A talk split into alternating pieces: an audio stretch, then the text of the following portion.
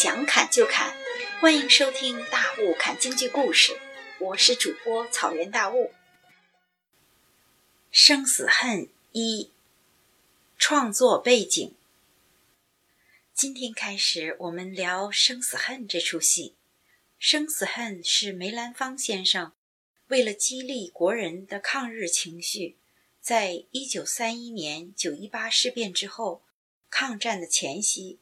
在上海的天蟾舞台首演，很是轰动。这出戏借用金兵亲送的故事情节，表现沦陷区百姓被奴役和颠沛流离的苦难生活，激励国民的抗战意识。《生死恨》是梅兰芳先生的代表作之一。这出戏在一九四八年还排成了彩色电影。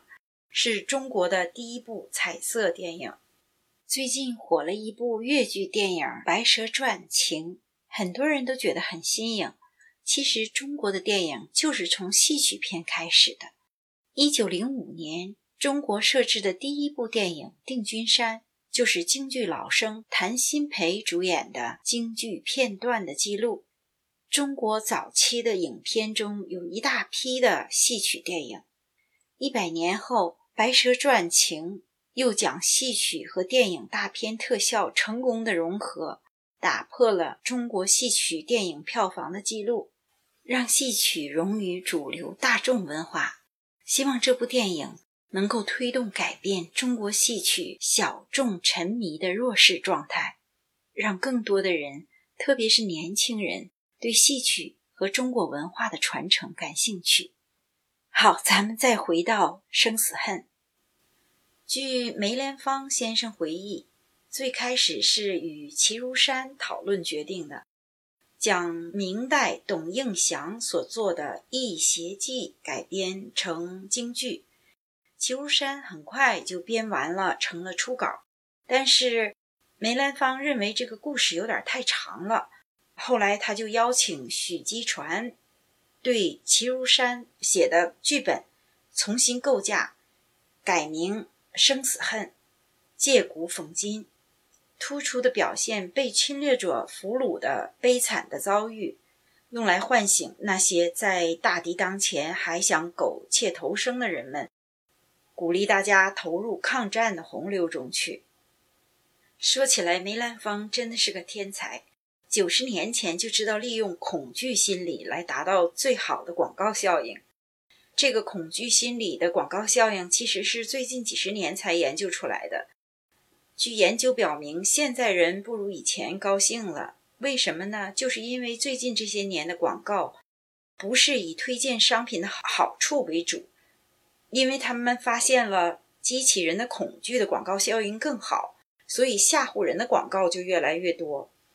现在人整天生活在铺天盖地吓唬人的广告里，估计自然而然幸福感就不如以前了。虽然我们现在物质丰富，但是还是被吓得不行。又说跑题了，咱们书归正传，再谈生死恨。这个生死恨所讲的故事，最早是元末明初文学家。陶宗仪的笔记体小说《南春辍耕录》里面第四卷中的一个小故事，题目叫做《七贤治贵》，是宋末元初的时候的一件真事儿。陶宗仪是浙江人，元代末年战乱，他就居住在松江华亭南郊附近，也就是现在上海一带。他一边教书一边耕作，能暇时在树荫底下。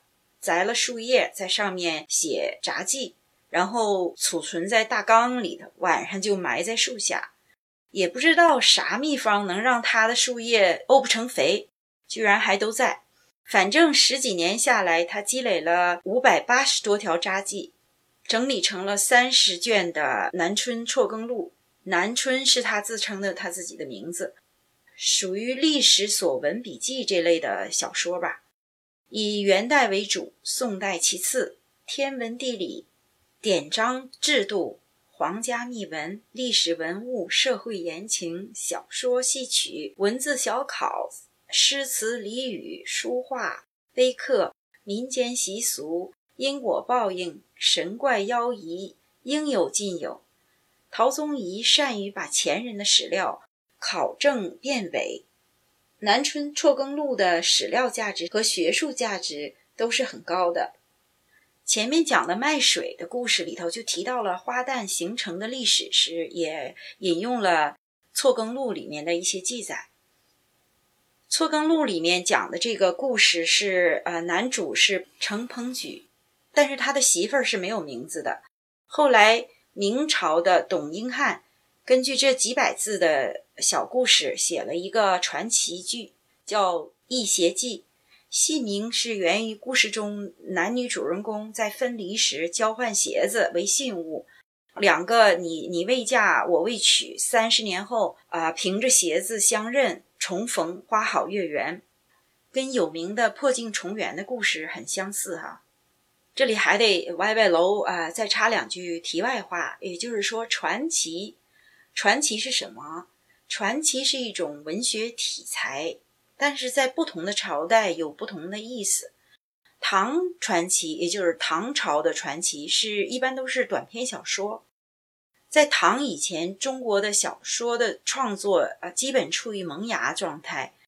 唐代的传奇内容，除了记录一些神灵。仙侠鬼怪之外，大量的记载人间的各种事态、各个阶层的人物，对社会的反应很广，生活气息也很浓哈。就是相比唐朝之前的呃小说或者是文学作品来说，许多京剧剧目都是源自于唐传奇，而明传奇是指的是剧本儿。当时的人把南戏称为传奇，明传奇可以说是当今很多戏曲剧目的起源。当然，跟唐传奇有很多重复的，因为明传奇有些剧是根据唐传奇的小说改编的。再说回来，咱们这个《异邪记》哈，根据明传奇《异邪记》改编的《生死恨》。里没有男女主人公互换鞋子这个情节，所以剧名也改了，就因为不能叫《异邪记》了。而且他为了打造成一出非悲剧，哈，最后在男女主人公重逢的大团圆结局，被改成了呃贫穷苦难的女主在呃与男主重逢的时候就病死了。那么。生死恨的具体故事情节是什么样的呢？谢谢收听《大雾看京剧》，每周更新三次，欢迎订阅。